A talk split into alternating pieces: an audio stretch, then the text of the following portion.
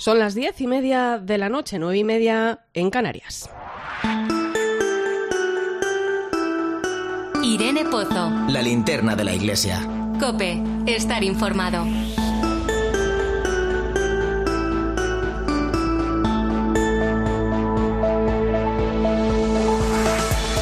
¿Qué tal? ¿Cómo estás? Hoy es 1 de julio, comienzan las vacaciones para muchos. La DGT espera 4,5 millones de desplazamientos este fin de semana. Y no sé si sabes que en estas fechas, próximas al Día de San Cristóbal, que tiene lugar el 10 de julio, la Iglesia celebra su jornada de responsabilidad en el tráfico. Será el próximo domingo y no deja de ser una cosa curiosa esto de la pastoral de la carretera, claro. Si uno lo piensa, el hecho de acompañar a las víctimas de accidentes, a sus familias, incluso aquellas personas que pasan mucho tiempo por su profesión en la carretera, pues es algo de agradecer. Esa mano amiga que nos lleva en este tiempo a pasar unos días de descanso con la familia, con los amigos y donde es importante hacer un hueco a Dios en nuestra maleta. Porque los cristianos no podemos hacer un paréntesis en vacaciones. Fíjate, es más fácil de lo que podemos pensar. Él está ahí en ese paisaje que contemplamos, en la montaña, el mar o en ese paseo por la sierra que nos deja espectaculares imágenes y esa sensación de paz a veces tan anhelada. En la belleza, en el silencio y hasta en el bullicio de los niños jugando que nos enseñan la fuerza que tiene la vida. Se trata de no cerrar nuestro descanso a la fe. A mí me gusta cuando visito un sitio nuevo, acercarme a conocer su iglesia, su ermita. Bueno, no deja de formar parte de la cultura del lugar y al final Cristo está ahí y es el que da sentido a nuestra vida. Además, en los lugares de veraneo en este tiempo se incrementa el número de celebraciones para acoger a todos los que así lo deseen, porque en la iglesia somos una familia y porque es bonito compartir también en vacaciones. Así que os animo a hacerlo desde la linterna de la iglesia que alumbra este 1 de julio. Recibí un saludo de Irene Pozo. Irene Pozo. La linterna de la iglesia. Cope, estar informado. Ya sabes que puedes acompañarnos con tus mensajes a través de las redes sociales. Estamos en Iglesia Cope en Facebook y Twitter, hoy con el hashtag Linterna Iglesia 1J.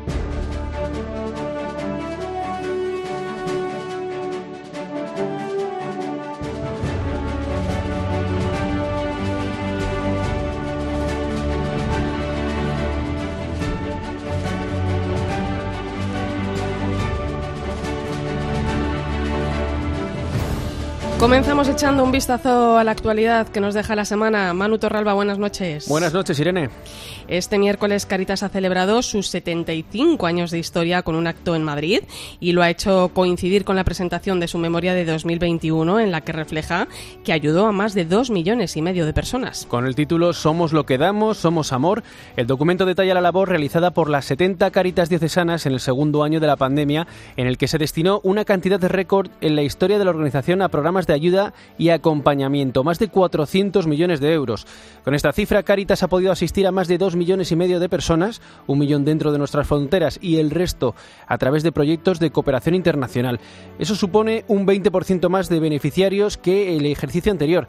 Y esta mañana el presidente de la organización, Manuel Bretón, ha estado en Herrera en Cope, donde ha asegurado que la exclusión está aumentando en España y ha trazado el perfil habitual de las familias ayudadas por Caritas. En general, una familia con una madre, una madre de familia que es la que sustenta la casa con cuarenta y tantos años, con hijos que tienen una situación precaria, con debilidad en el sistema laboral. Ese es el perfil que tenemos marcado. Pretendemos que esa persona adquiera un desarrollo humano integral en todos los sentidos, que tenga una forma de vivir, que tenga una vivienda, que tenga una familia bien situada, que tenga los medios digitales para poder vivir. O sea que eh, estamos en, en todo en la memoria de 2021, Caritas publica que más del 80% de las ayudas están relacionadas con necesidades básicas y que más de 12,6 millones de euros fueron destinados a ayudas para los gastos del hogar, de las que se beneficiaron más de 10.300 personas. La secretaria general de Caritas es Natalia Peiro. En estos tres cuartos de siglo, Caritas ha tenido que reinventarse muchas veces para seguir cumpliendo con la misión de acompañar a las personas que más sufren la desigualdad y la pobreza y así seguirá siendo en el futuro gracias a tantas personas extraordinarias que siguen pasando y colaborando con nuestra institución y entregando lo mejor de sí mismas a los demás.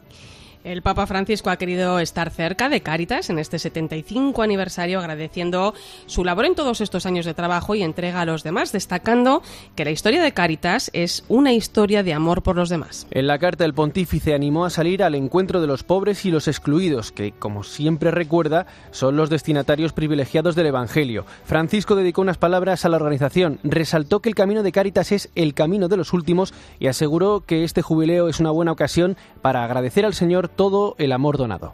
Por cierto, estos días también han celebrado su Asamblea General donde se han dado cita a los delegados y directores de las 70 Caritas diocesanas para analizar los retos que debe afrontar la Confederación en las próximas décadas que pasan por construir una Caritas del siglo XXI abierta a la innovación para ser motor de la justicia social. Un ejemplo de la labor que Caritas lleva a cabo lo encontramos en el testimonio de Maribel y María, que esta semana pasaban por los micrófonos de COPE. La primera, una madre de cuatro hijos que vive en Madrid con su marido desde hace 20 años y a la que la subida de precios y de las facturas de la luz le han obligado a pedir ayuda. La segunda es María, madre soltera de 34 años. Ella y su hijo se han asentado en un nuevo barrio gracias a que están en un piso de Cáritas. Dejan así a sus espaldas muchos años de vulnerabilidad y calamidades. Las cosas están muy caras y entonces cuesta un montón. Todo sube. Si hace tres años compraba ocho cosas, ahora saco cinco con el mismo importe. Pues eh, ahí me quedé en la calle con el niño. Pude primero entrar a una, a una de las viviendas de otro programa programa, ¿vale? Y luego ya entré aquí.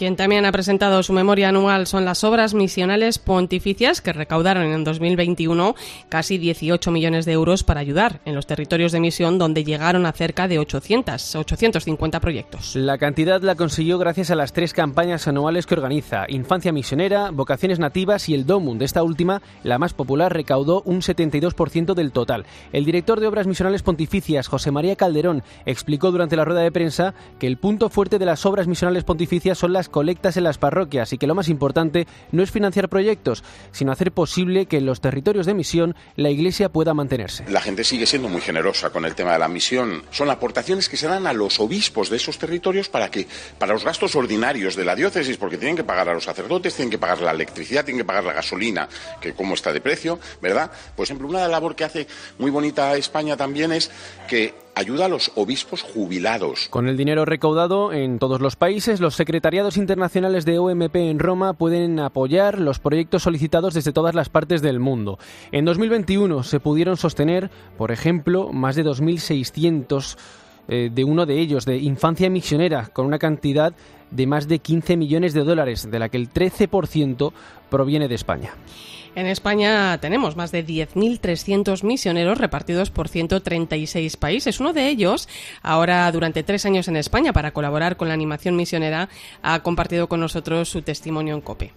Se trata de Luis Carlos Rilova, misionero del Instituto Español de Misiones Extranjeras, destinado en Zimbabue desde 2007. Allí, en la diócesis de Wange, ha cuidado de 23 comunidades para las que solicitaba y gestionaba las ayudas que se ofrecen a los territorios de misión desde OMP. La primera labor que tengo para mí ¿no? y es que se anuncia el Evangelio. ¿no? no se anuncia a Jesús solamente con la Eucaristía, ¿verdad? con la misa que decimos, sino que es con la presencia, es visitando las chozas. Yo estoy en una zona rural.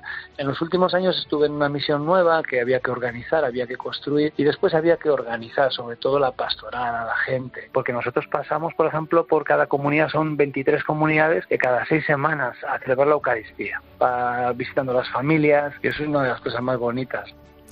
Más cosas. Este domingo la Iglesia celebra la jornada de responsabilidad en el tráfico que promueve la Pastoral de la Carretera. Desde hoy, viernes 1 de julio y hasta el domingo 3, esperan 4 millones y medio de desplazamientos en todo el país. Es la primera de las fases de la operación salida. Aprovechando estas fechas, los obispos de la Subcomisión Episcopal para las Migraciones y Movilidad Humana hacen una llamada para conducir con responsabilidad, no por temor a las multas, sino por amor a Dios y respeto al prójimo. Además, recuerdan en su mensaje a los profesionales de la carretera que se enfrentan a la subida de los precios de los combustibles.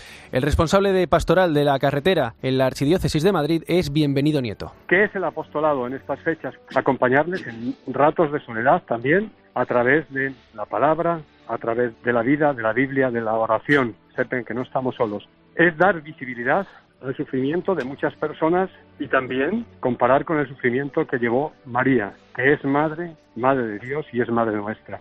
Por eso también nos hacemos eco de ese sufrimiento y les acompañamos. Y ya conocemos un pequeño avance del próximo Congreso Católicos y Vida Pública que organizará en noviembre la Asociación Católica de Propagandistas y la Universidad de San Pablo. Alba Gutiérrez, buenas noches. Buenas noches, Irene. Cuatro conferencias, ocho talleres y un acto cultural que completará el mensaje del Congreso de este año. Proponemos la fe, transmitimos un legado.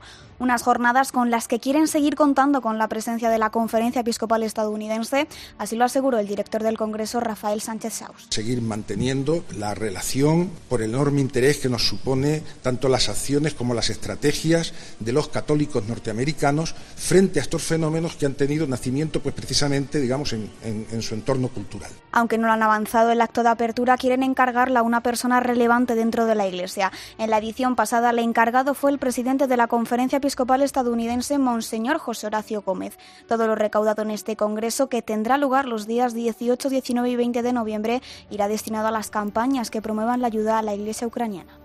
Y ya se han publicado en el Boletín Oficial del Estado los currículos de la asignatura de religión católica correspondientes a todas las etapas educativas. Concluye así el proceso de elaboración que se ha llevado a cabo, por un lado en diálogo con el Ministerio de Educación y por otro con la participación de toda la comunidad educativa, tanto en el foro sobre la asignatura, impulsado por la Conferencia Episcopal, como en diversas consultas realizadas. Monseñor Alfonso Carrasco es el presidente de la Comisión Episcopal de Educación y Cultura. Nos parece el camino adecuado para mantener viva la propuesta del Papa Francisco de un pacto educativo global que ponga de manifiesto y defienda con gestos concretos que la educación es cosa de todos, que busque la integración de todos los actores responsables de la tarea educativa. En sus palabras, Monseñor Carrasco aseguró también que la LOMLOE constituye una llamada a la reflexión para la Iglesia, ya que no debe estar ausente en este proceso ni su propuesta en estos momentos de importantes cambios educativos. La presencia de una asignatura como la ERE resulta necesaria para dar un contenido concreto a la afirmación de la centralidad de la persona, al pedir una atención real al alumno en su identidad más propia, que implica tener en cuenta su cultura, su religión, sus circunstancias particulares.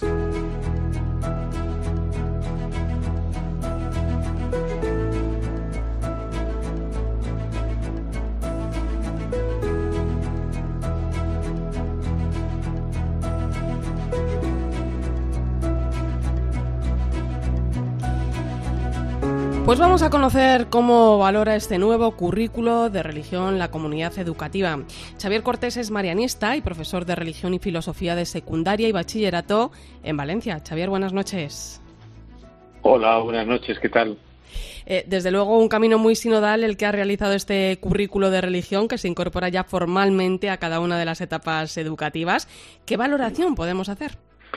A ver, la valoración del proceso es muy buena porque yo creo que a partir de un equipo de trabajo que estuvo el curso pasado desde marzo hasta julio trabajando en ello, después se abrió, como hizo por otra parte también el Ministerio, un periodo de consulta con toda la comunidad educativa de profesores de religión y creo que eso fue realmente una experiencia muy, muy, muy interesante eh, como iniciativa de la conferencia episcopal. Yo creo que es un es un proceso que realmente ha contado con las opiniones del personal. eh, ¿Cuáles son las claves del nuevo currículo? Porque eh, ¿qué es lo que cambia respecto a la asignatura que se impartía hasta ahora? A ver, tenemos que distinguir un poco dos cosas en la nueva ley. Por una parte está la regulación, digamos, técnica de la asignatura, que tiene que ver con cuántas horas eh, le proponen, si tiene alternativas, si tiene asignatura espejo, etcétera. Eso es una parte de la ley. Uh -huh. eh, la otra parte de la ley es la parte más didáctica y más educativa. Es decir, esta ley eh, propone un modelo didáctico basado en el modelo competencial. En la primera parte no podemos estar satisfechos de la ley. Evidentemente, uh -huh. es una ley que sigue mirando la asignatura de religión con una cierta reticencia que no tiene ningún fundamento después de tantos años de experiencia. Uh -huh. Y en ese sentido, pues yo creo que tanto la conferencia episcopal como todo el sector seguimos luchando para que tenga un reconocimiento horario correspondiente. Uh -huh. La segunda parte es la gran novedad desde mi punto de vista y es que la asignatura de religión es una asignatura tal como la definió el documento de la conferencia episcopal del año 79, un documento realmente magnífico, y por tanto lo que hemos hecho es asumir que esta es una asignatura y hemos entrado en el modelo curricular para reordenar el currículo desde el punto de vista del modelo curricular, del modelo competencial. Perdón. Eh, y a partir de ahora, Xavier, eh, ¿de qué manera responde la asignatura de religión a los desafíos que nos plantea este tiempo? Pues es una cuestión verdaderamente interesante. A ver, el modelo competencial define ocho grandes competencias que el sistema educativo intenta desarrollar en los alumnos. ¿Qué hemos hecho con la asignatura de religión? Aportar a todas esas competencias la dimensión más trascendente y más espiritual, incluso más éticamente profunda, y por tanto creo que hemos conseguido un currículo que va realmente a potenciar ese propio modelo competencial. Por ejemplo, hay una competencia que tiene que ver con el desarrollo personal, el proyecto personal de vida, aprender a aprender, etcétera. Bueno, nosotros lo que hemos hecho es apoyar esa competencia, pero llevándola a que el alumno se pregunte por su dimensión espiritual, a que se pregunte por su propio proyecto de vida y, por tanto, creo que la propuesta que hemos hecho lo que hace es eh, lo que la asignatura de religión tiene que hacer y es completar la propuesta educativa básica para llevarla a un nivel un poco más trascendente, más profundo y que los alumnos tengan acceso a realidades que son imprescindibles para su vida. Eh, Xavier, en 2020 terminó la aprobación parlamentaria de la reforma de la nueva ley educativa, la LOMLOE, que eh, bueno, pues se sigue aplicando, se ha ido aplicando progresivamente, faltan algunos pasos todavía por dar, eh, pero ¿cómo podemos valorar esta ley? O sea, la pregunta es, ¿hacia dónde camina la educación? A ver, eh, esta ley ya he dicho que desde el punto de vista político, desde mi punto de vista, y ya lo hemos manifestado muchas veces, tiene graves deficiencias porque sigue eh, situando tanto a la clase de religión como a la escuela concertada bajo una sospecha que no tiene ningún sentido. Desde el punto de vista didáctico y pedagógico, esta ley lo que hace es recoger toda la, eh, digamos, opción que la Unión Europea ha hecho sobre la enseñanza arreglada. La Unión Europea publicó en el año 2018 un modelo competencial y pretende que ese modelo competencial se vaya aplicando en todos los países, igual que se aplicó Bolonia y se aplicaron otros proyectos o otras directivas de la Unión Europea. A mí me parece que esta ley, desde el punto de vista pedagógico y didáctico, se ha enmarcado dentro de ese proceso europeo. Por tanto, cuando vengan nuevos gobiernos que quieran cambiar la ley, cambiarán algunos elementos, pero no van a abandonar el modelo competencial. Entonces, a mí me parece muy importante que la clase de religión haya hecho un esfuerzo para integrarse realmente en ese modelo, porque en mi opinión eh, es un modelo que la Unión Europea va a seguir defendiendo. Luego cada país lo admite con matices. Entonces, ¿hacia dónde va el sistema educativo en la Unión Europea? Hacia un modelo competencial. ¿Hacia dónde hemos intentado conducir el currículo de religión? Pues hacia un modelo competencial que luego podrán cambiar las leyes, pero básicamente el modelo didáctico no creo que vaya a cambiar. Por lo tanto, eh, los que somos padres y pensando también en algún abuelo y nos preocupa también la formación de nuestros hijos, Xavier, eh, ¿podemos estar tranquilos? Yo creo que sí, porque el modelo competencial no elimina los contenidos, simplemente pone los contenidos al servicio del desarrollo de determinadas capacidades o determinadas competencias. Entonces, cuando se repasan los saberes que el alumno tiene que aprender, ahí encontramos los saberes básicos de la fe cristiana como los hemos tenido siempre. Lo que ocurre es que la integración de los saberes en el proceso didáctico es un poco distinta. Yo creo que la conferencia episcopal ha hecho un esfuerzo realmente interesante y a mí me parece que el proyecto que han presentado ofrece instrumentos suficientes para que podamos estar tranquilos con ese planteamiento. Bueno, pues toca empezar a caminar, que es lo importante. Xavier Cortés, religioso marianista, profesor de religión y filosofía, gracias por ayudarnos a entender un poquito mejor la asignatura. Ahora a coger fuerzas en las vacaciones escolares. Un saludo. Un saludo, buenas noches, gracias. Escuchas la linterna de la iglesia. Con Irene Pozo. Cope, estar informado.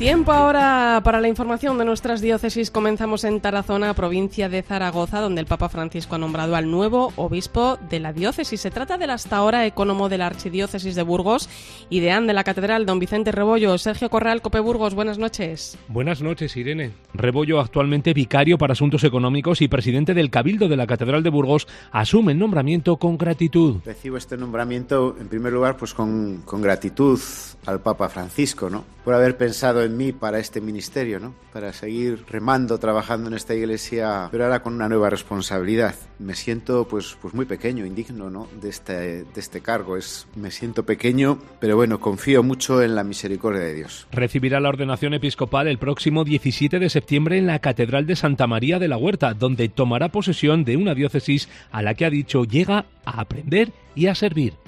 Nos vamos hasta Barcelona, donde se ha inaugurado una réplica de la Basílica de la Sagrada Familia accesible para personas con discapacidad visual. Se trata de una maqueta táctil a escala 1.25 que acentúa las particularidades de esta icónica construcción para que todo el mundo pueda disfrutarla. Cope Barcelona, Jaume Boquet, buenas noches. Buenas noches, Irene. Desde esta semana todas las personas ciegas podrán ver con sus propias manos la Torre de María de la Sagrada Familia. Se ha habilitado en el espacio Gaudí de la Basílica una maqueta hecha de resina y materiales especiales que permite texturizar los pequeños detalles de la obra para los invidentes. El cardenal arzobispo Juan José Omeya ha asistido a la inauguración de la exposición. Qué gozo tuvimos el día 8 de diciembre cuando por la tarde inauguramos esta torre dedicada a la, a la Virgen que hoy la dedicamos de alguna manera en su maqueta a todos vosotros. Se prevé que esta maqueta sea una de las obras principales del museo y que, gracias a la Fundación 11, se ha aportado la cartelería en braille junto a la audioguía de la exposición. Y ayer concluyeron las Jornadas Nacionales de Patrimonio de la Conferencia Episcopal, celebradas en la diócesis de Barbastro Monzón, en Huesca. Un encuentro que ha contado con la participación de 70 delegados de patrimonio y ha tenido a la España vaciada como tema principal. Cope Barbastro, Asten Lardiez, buenas noches. Buenas noches, Irene. El patrimonio eclesiástico es una herramienta de desarrollo y no solo económico. Puede ayudar a combatir un problema común a toda España, la despoblación. Esta es una de las conclusiones de las cuadragésimas Jornadas Nacionales que acoge la diócesis de Barbastro Monzón y organiza la Subcomisión Episcopal para el Patrimonio Cultural. Pablo del Clos, su secretario. ¿Cómo podemos hacer que el patrimonio rentabilice para ayudar y sujete un poco a la población para que se mantenga a sí mismo? Lo que intentamos en estas jornadas es poner en comunión no solo el patrimonio eclesiástico, sino diferentes aspectos. No se trata de tener experiencias culturales o espirituales, sino también experiencias gastronómicas. Y deportivas, artísticas, ecológicas, y eso es lo que han disfrutado los alrededor de 70 participantes procedentes de toda España.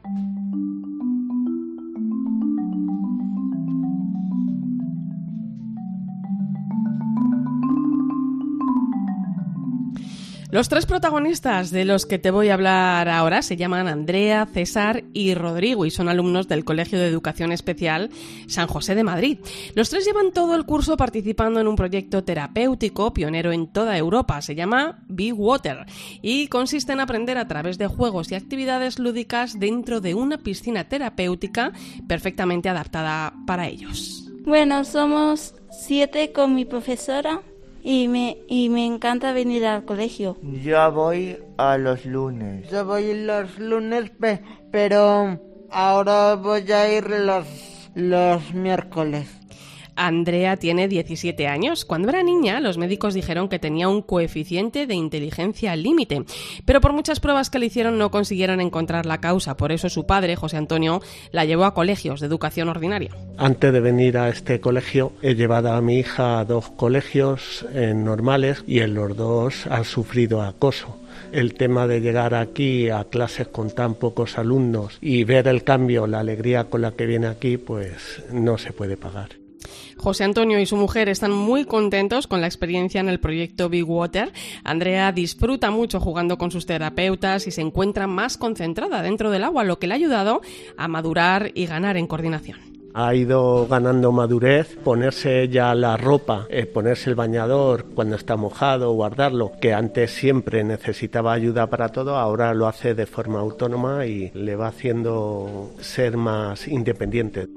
A Andrea y a su familia, por cierto, le acaban de dar una noticia que llevaban 17 años esperando. Ya saben a qué se debe el síndrome que tiene su hija. Le han encontrado una mutación muy rara en el gen TCTF20, tan rara que en España solo se conocen a cuatro familias con esta mutación. Andrea es solo una de los 25 niños y jóvenes que han participado durante este año en el proyecto Be Water. Manu Torralba, buenas noches. Buenas noches, Irene. Eh, y no solo se han beneficiado de este proyecto terapéutico pionero en Europa estos 25 jóvenes, sino también un grupo de adultos. Tú has hablado con los responsables de la Orden San Juan de Dios que han desarrollado el programa. Sí, se ha desarrollado desde 2015, eh, ha sido de forma gratuita para los alumnos del Colegio de Educación Especial San José de Madrid y ahora se abre también para adultos y hay un grupo de unos 20-25. El proyecto Be Water es el primero de Europa en contar con una intervención transdisciplinar en el agua y en él participan un logopeda, un terapeuta ocupacional, un maestro de educación especial, un fisioterapeuta y auxiliares especializados en el agua. La coordinadora del proyecto Be Water, la fisioterapeuta Ana Navarro, nos cuenta que la idea surge de aprovechar los beneficios de la fisioterapia dentro del agua. A todo el mundo le gusta ir a la piscina, a todo el mundo le gusta jugar en el agua y si la fisioterapia consigue muchos beneficios dentro del agua, ¿por qué no lo puede conseguir un logopeda, un terapeuta y por qué no aprovechamos todo lo que se está enseñando en el cole, enseñarlo también dentro del agua para reforzar esos conocimientos? Ya han terminado esa fase de pruebas, los resultados son muy positivos y ahora Big Water está en fase de expansión y ha dado el salto al extranjero. Sí, ya se ha conseguido exportar a Irlanda y Portugal y hay varios centros interesados en Croacia y en China.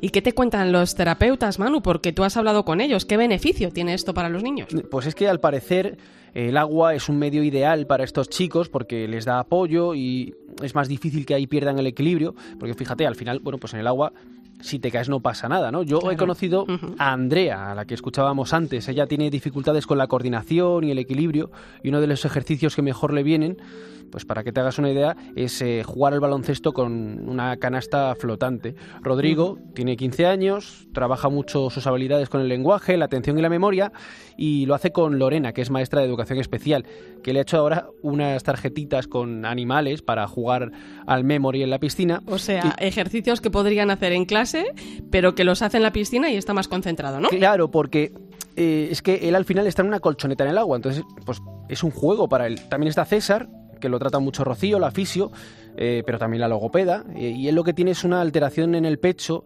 y por eso lo que tiene que hacer es aumentar la capacidad pulmonar. Y también he conocido a la mamá de Alejandro, que acaba de llegar al colegio, tiene tres añitos, y sus padres estaban deseando que entrara en este colegio, que además está muy cerca de casa. Es que los beneficios se ven. Ha ganado control cefálico, cosa que no tenía, se mira en el espejo, cosa que no hacía, va haciendo pequeños alcances, sobre todo con la mano derecha, entonces, porque el niño es un tirano la mayoría de las veces y baja al agua y más o menos aguanta la, la sesión. Pues un bonito proyecto de desarrollado por la Orden Hospitalaria San Juan de Dios en Madrid, en el Hospital San José, Fundación San José. Gracias a toda la unidad que lleva a cabo el proyecto y a los padres e hijos que participan en él. Y muchas gracias también a ti, Manu, por esta historia. Hasta la semana que viene, Irene. Enseguida llegamos a las 11 de la noche, a las 10 en Canarias. Vamos a tener ocasión de saludar al secretario general de la Conferencia Episcopal, Monseñor Luis Argüello, que se encuentra en Croacia participando en un encuentro sobre la experiencia del sínodo con otros secretarios generales de conferencias episcopales europeas. Como sabes, acaba de ser nombrado arzobispo de Valladolid y estos días recogía el palio de manos del Papa Francisco. Será en unos momentos. Antes, recuerda que estamos en Iglesia Cope, en Facebook y Twitter, hoy con el hashtag Linterna Iglesia 1J.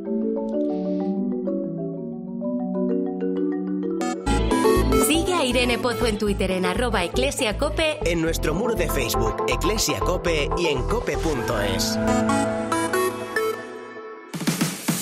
Este fin de semana, Cristina tiene un plan. Desde las 10 de la mañana hasta las 2 quiero contarte las mejores historias, emocionarme contigo, reírme contigo. En Cope, de 10 de la mañana a 2 de la tarde, los sábados y domingos, el mejor entretenimiento lo encuentras en fin de semana, con Cristina López Slichting. UMAS, mutua especialista en seguros para el sector educativo. Ofrecemos una solución integral para los colegios y guarderías. Daños patrimoniales, responsabilidad civil, accidentes de alumnos. Más de 800 centros ya confían en nosotros. Visítanos en umas.es. UMAS, más de 40 años de vocación de servicio. Escuchas la linterna de la iglesia. Y recuerda, la mejor experiencia y el mejor sonido solo los encuentras en cope.es y en la aplicación móvil. Descárgatela.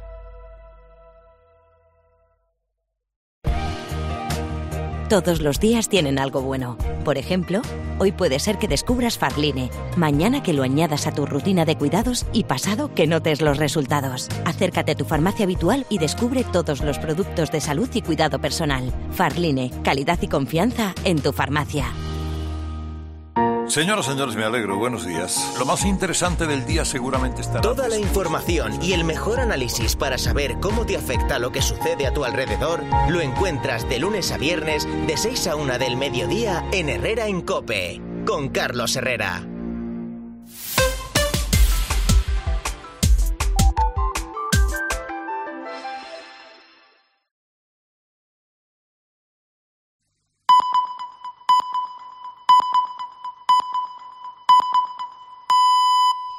Son las 11 de la noche, las 10 en Canarias. Irene Pozo. La linterna de la iglesia. Cope, estar informado.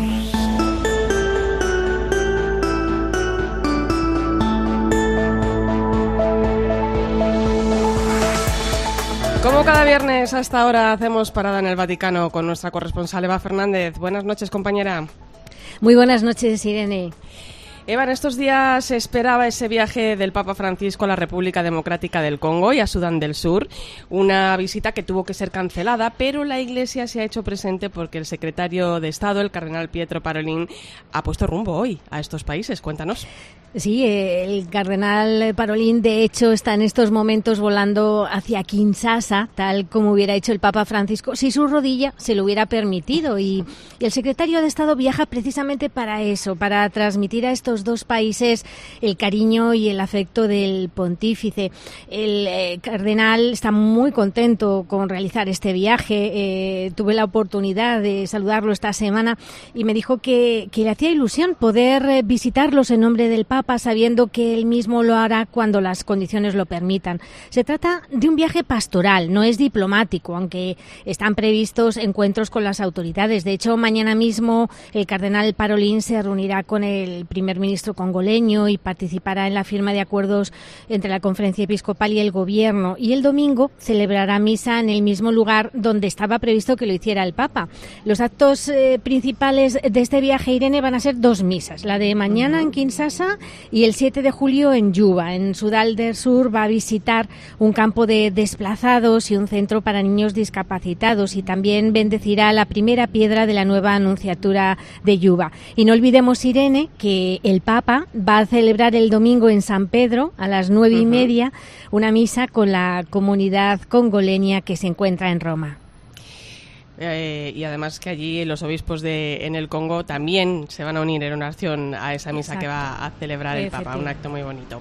Eh, bueno, y esta semana el Papa Francisco publicaba también eh, una carta invitando a redescubrir la belleza de la liturgia y la forma en que cada uno debemos mirar hacia ella, ¿no? Y dejarnos sorprender, ¿no, Eva? Sí, el Papa pone el foco mm, en lo que realmente es importante, ¿no? Que a la hora de participar en una ceremonia litúrgica nos centremos en el verdadero protagonista, que es Dios, y no nos enredemos con polémicas que nos impidan redescubrir la belleza y el asombro de la liturgia.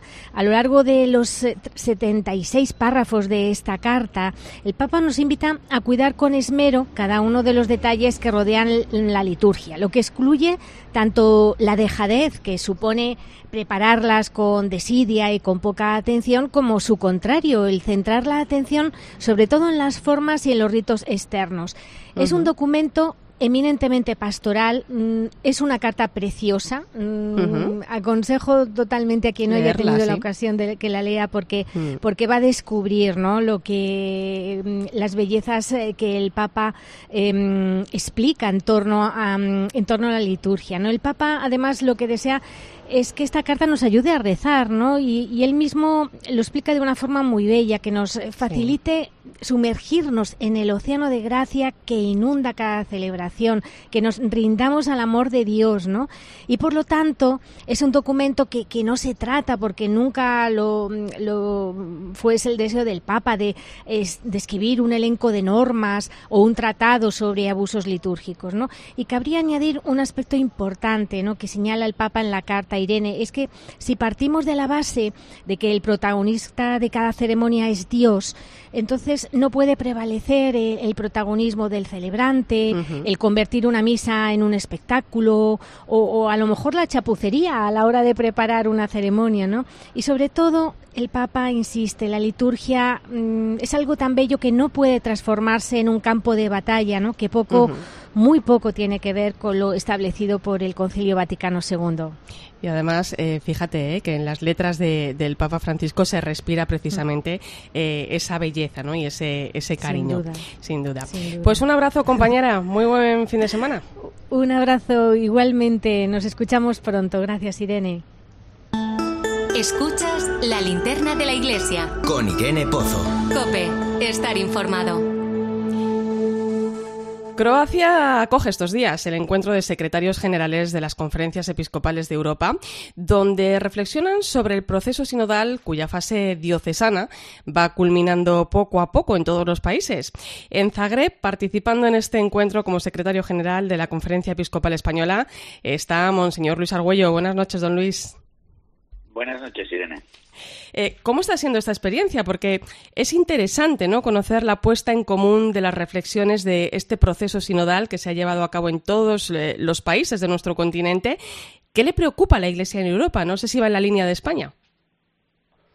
Sí, yo creo que a, la Iglesia en Europa le preocupa, como también en España, cómo transmitir el Evangelio hoy a una sociedad europea de muchos contrastes, desde luego, también en la misma manera de vivir la fe pero con un desafío grande que se percibe en todos los lugares de transmitir la fe a las siguientes generaciones. Tampoco hemos podido olvidar la situación de Ucrania.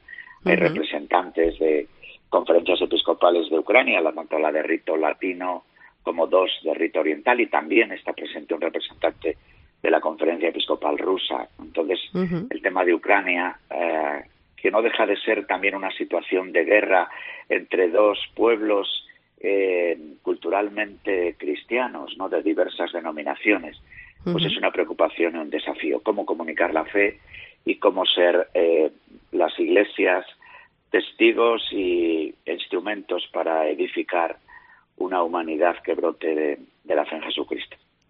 Bueno, yo creo que es un nuevo camino, ¿no? Que se abre, que se abre en la Iglesia. Además, hace unos días, durante la comisión permanente que han celebrado los obispos españoles aquí en España, han tenido oportunidad de, bueno, pues de reflexionar también sobre el proceso sinodal que se ha llevado a cabo en nuestro país, cuya síntesis conocíamos el pasado 11 de junio. Era un día importante en la Iglesia, ¿no? ¿Qué valoración han hecho ustedes? Eh, la valoración, precisamente arrancando de ese día, es que fue un día importante, festivo, de una gran expresión de eclesialidad y con un deseo grande de continuar eh, haciendo camino. El sínodo no es tanto lo que se hace, sino que sínodo se es. Yo creo que nosotros hemos resaltado cómo esta propuesta del Papa enlaza con el Congreso de Laicos que nosotros tuvimos en febrero de 2020 y con el tiempo previo de preparación y las propuestas de continuidad con sus cuatro grandes itinerarios propuestos desde el Congreso de Laicos. Hemos visto como muchas de las insistencias que han surgido en el camino sinodal ahora eh, insisten en lo que ya se decía en el Congreso de Laicos, ahora con una participación mucho mayor. Si en el Congreso de Laicos hubo 30.000 personas que participaron en los grupos previos de preparación, ahora han sido 210.000, 215.000 las personas que han participado en este camino sinodal. Esto nos anima, nos da esperanza y yo creo que nos compromete a todos a seguir ejerciendo de iglesia en camino, de iglesia sinodal, de iglesia que sale de la Eucaristía para anunciar el Evangelio. Precisamente ahí voy, don Luis. A partir de ahora, ¿cuáles son los pasos a seguir? ¿Cómo debemos seguir avanzando en este camino de sinodalidad? Yo creo que hay dos puntos de referencia. Uno no depende de nosotros y es la propuesta que desde la Secretaría General del Sínodo en Roma se nos haga para vivir la fase continental ofreciéndonos un instrumentum laboris eso lo recibiremos de fuera. Pero lo que yo creo que sí que hay en las 70 diócesis de España y en el resto de grupos, de congregaciones religiosas, de asociaciones, de movimientos, es un deseo de seguir caminando, de trabajar también ahora los grupos que ya se han formado el, propio itinerario del instrumento, el instrumento en laboris, perdón, y en todo caso, en cada uno de los aspectos de la vida de la Iglesia, lo que ya nos hemos dicho, de renovar los consejos parroquiales, arciprestales, diocesanos, de pastoral, el querer contar con todos, el salir a los caminos y convocar a todos, una palabra fuerte que el otro día en la homilía del día de San Pedro, hablando precisamente de la sinodalidad, refería al Papa Francisco con fuerza. Ajá. Eh, acaba de ser nombrado arzobispo de Valladolid precisamente por el Papa Francisco que le hacía entrega del palio esta misma semana, ese, ese día. ¿Cómo ha vivido ese momento, don Luis? Pues con una singular emoción, porque además de recibir el palio, antes de recibirle, los metropolitanos que llegamos ese día a Roma, pues eh, hicimos un juramento de fidelidad al Papa, diciéndole de seré siempre fiel y obediente al Beato Pedro, apóstol, a la Iglesia, al Sumo Pontífice y a todos sus legítimos sucesores.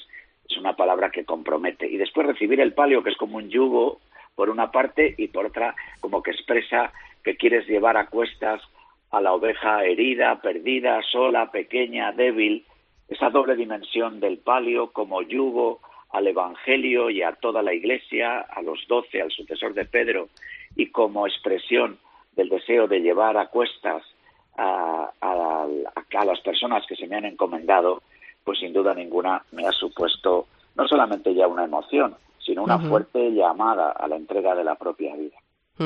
Eh, ¿Cómo afronta esta nueva etapa, don Luis? Bueno, pues con el deseo de ser fiel. Es un paso más en el camino de seguimiento del Señor y de recibir la encomienda que la Iglesia me decide, es, eh, me, pide, es en, es en mi propia diócesis de origen, con lo cual alguien puede decir, bueno, pues vale más lo malo conocido que lo bueno por conocer y vivir un poco sin mucho entusiasmo. Yo deseo que en medio de este itinerario sinodal y con los desafíos evangelizadores tan fuertes que tenemos, pues eh, congregar a todos los fieles del pueblo santo que peregrina en Valladolid para vivir la alegría del Evangelio, para ser discípulos misioneros. Yo por mi parte, pues eh, me pondré como dócilmente al servicio del Señor, de la Iglesia y del pueblo que peregrina en Valladolid. Ya, ha dado a conocer que será relevado como secretario general de la Conferencia Episcopal en la próxima Asamblea Plenaria que se va a celebrar en noviembre.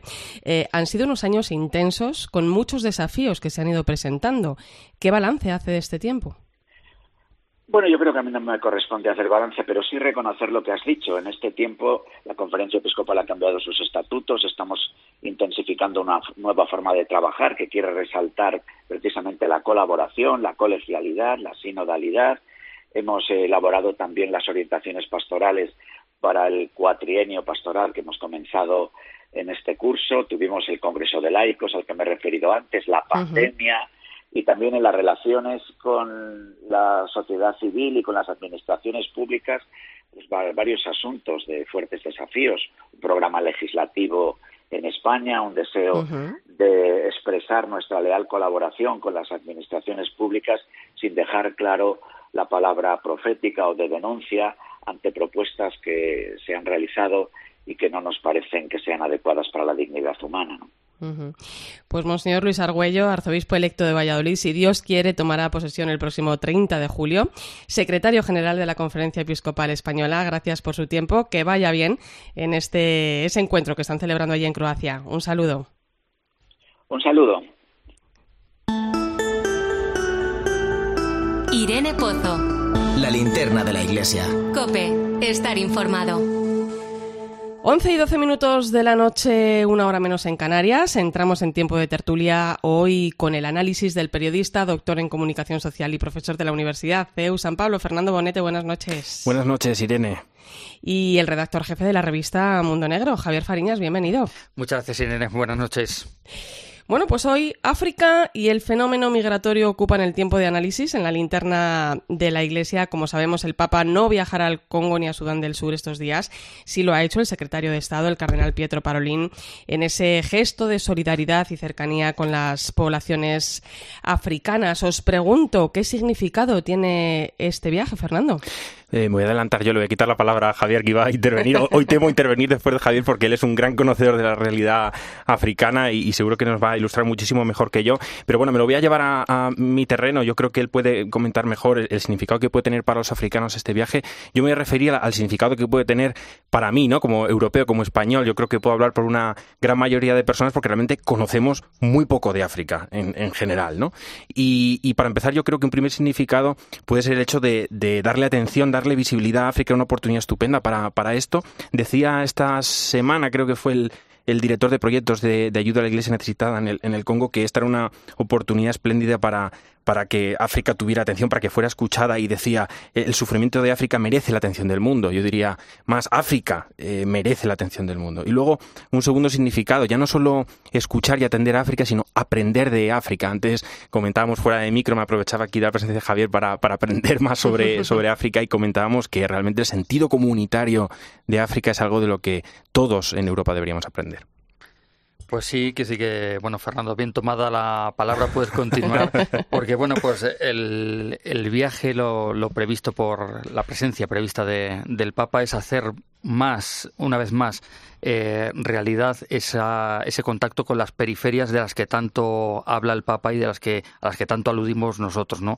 Porque República Democrática de Congo, especialmente en, en la zona del este, en la zona de Goma, donde Francisco iba a presidir una celebración y Sudán del Sur, un país que vive en guerra prácticamente desde su nacimiento, desde su independencia de Sudán, pues son dos de esos lugares de los que se habla bastante poco a pesar no solo de la, del drama que están viviendo buena parte de su población, sino del impacto que tiene sobre la geopolítica y, la política internacional. Son dos países con, un, con, una, con importantes eh, referencias políticas, económicas eh, de todo tipo en el, en el corazón del continente africano y son dos lugares donde la, la, población sufre y vive también con esperanza, pero también donde encontramos dos iglesias, la congoleña muy pujante, muy numerosa, es uno de los, de los grandes viveros, digamos, de la iglesia católica en el continente africano, y la, iglesia, y la iglesia sur sudanesa mucho más minoritaria, más pequeña, con una estructura mucho más, eh, más débil, pero también con un coraje tremendo porque vienen de aquel conflicto con Sudán en el que lo religioso, lo étnico, lo comunitario, pues eh, fueron el fundamento de esa guerra que acabó en la independencia de Sudán del Sur. Bueno, esperemos. De todas formas, el viaje del Papa eh, se ha cancelado ahora, pero está previsto que se retome en cuanto sea posible.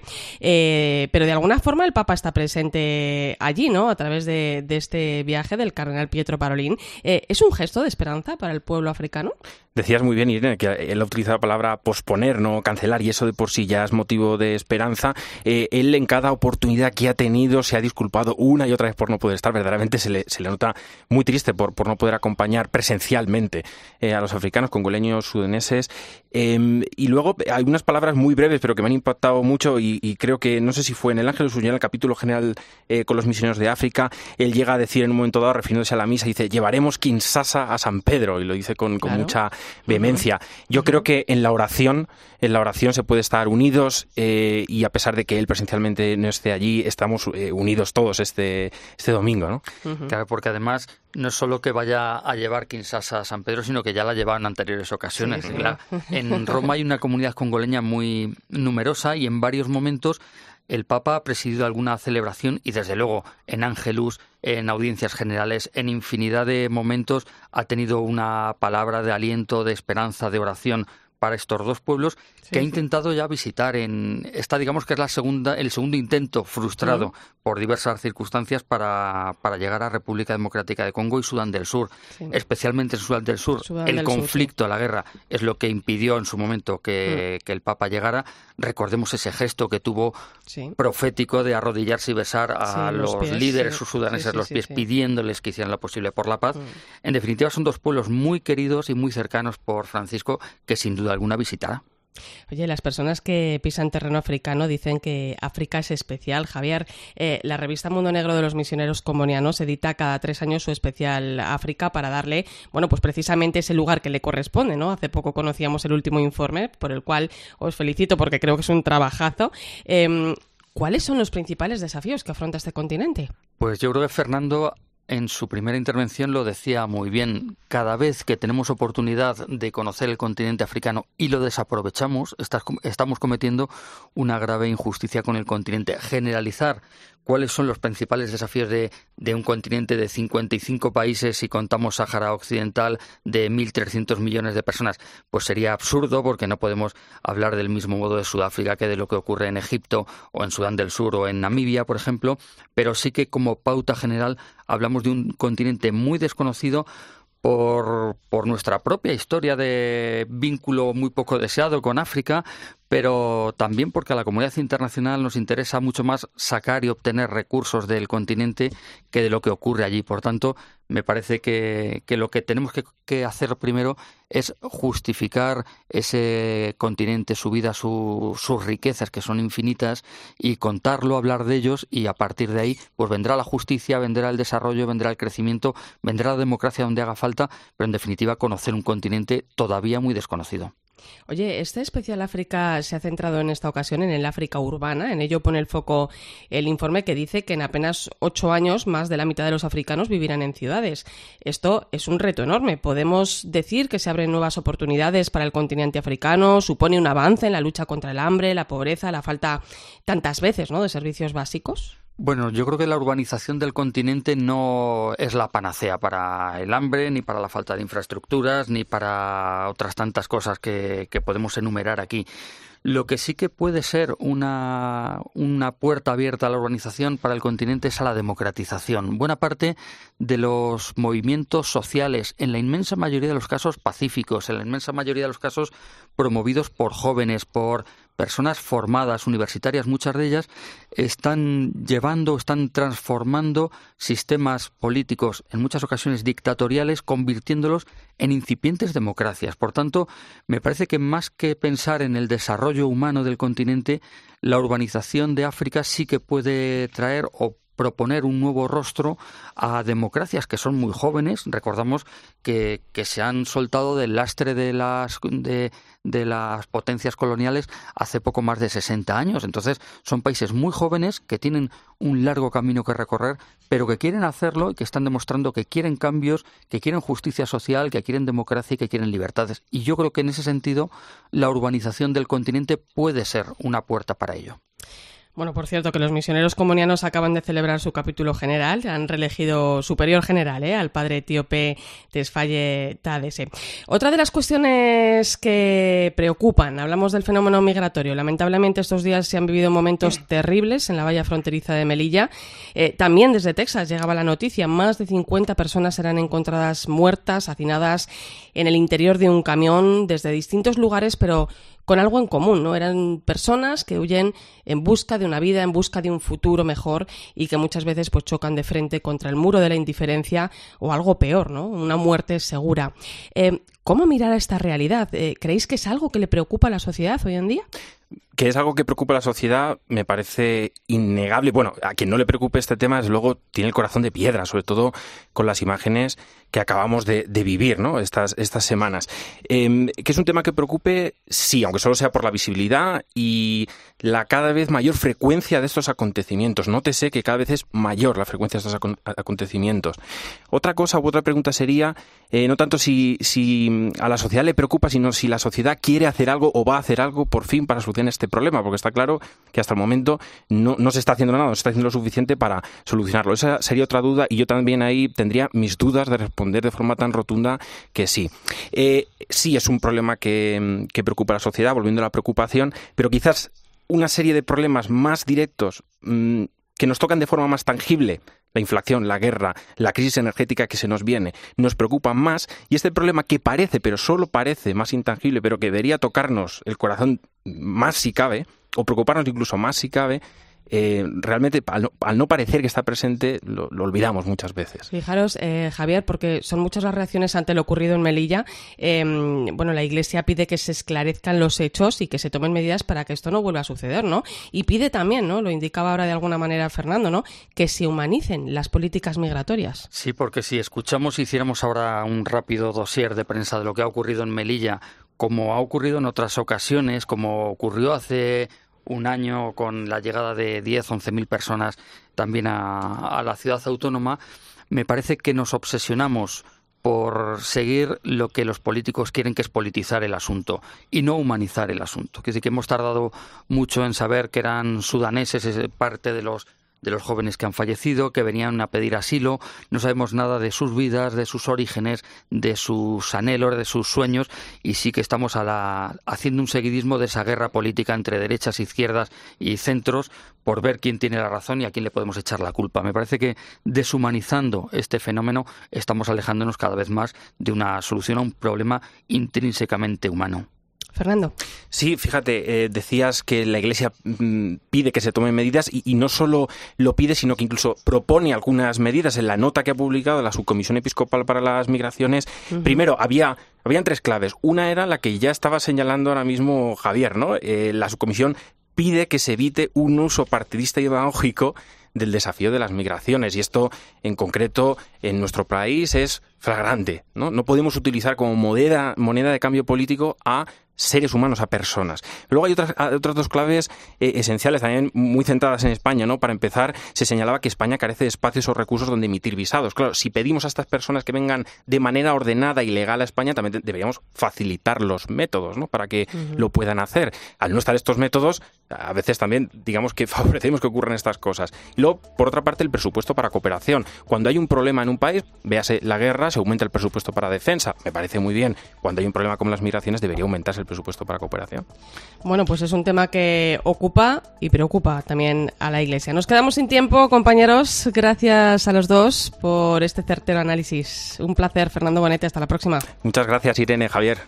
Y Javier Fariñas, como siempre, un placer. Pues hasta la próxima y esperemos que sea pronto. Ojalá. Nos vamos con el vídeo del Papa para este mes de julio, donde nos invita a rezar para que la experiencia y sabiduría de los ancianos ayude a los jóvenes a mirar al futuro con esperanza. No podemos hablar de la familia sin hablar de la importancia que tienen los ancianos entre nosotros. Pero no sabemos bien cómo vivir esta nueva etapa de la vida. Para la vejez hay muchos planes de asistencia, pero pocos proyectos de existencia. Las personas mayores tenemos a menudo una sensibilidad especial para el cuidado. Somos o podemos llegar a ser maestros de la ternura. Son el pan que alimenta nuestras vidas. Recemos por los ancianos, para que su experiencia y su sabiduría ayude a los más jóvenes a mirar hacia el futuro con esperanza y responsabilidad. Pues un placer contar contigo esta noche en la linterna de la iglesia. Te dejo ahora con el partidazo de Cope y Joseba Larrañaga.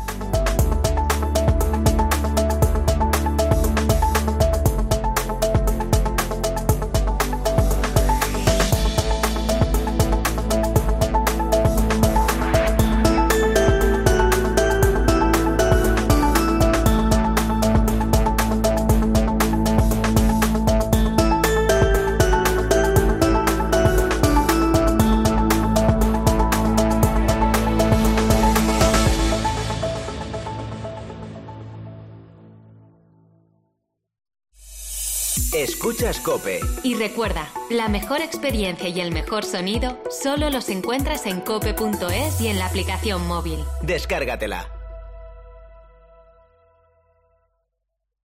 En CEPSA estamos contigo. Aprovecha nuestro descuento inmediato de 25 céntimos por litro para todos, sin límite de litros. Y si eres de porque tú vuelves, hasta 50 céntimos por litro de ahorro sumando las ventajas del programa. Incluye la bonificación del gobierno. Infórmate en cepsa.es y en las estaciones de servicio CEPSA.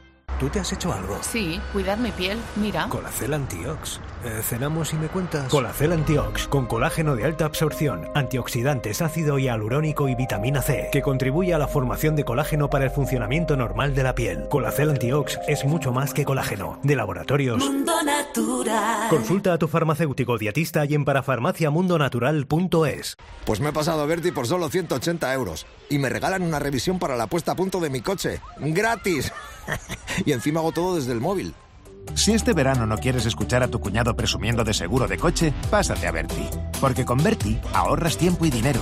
Entra en Berti.es y pásate a la aseguradora digital número uno en España.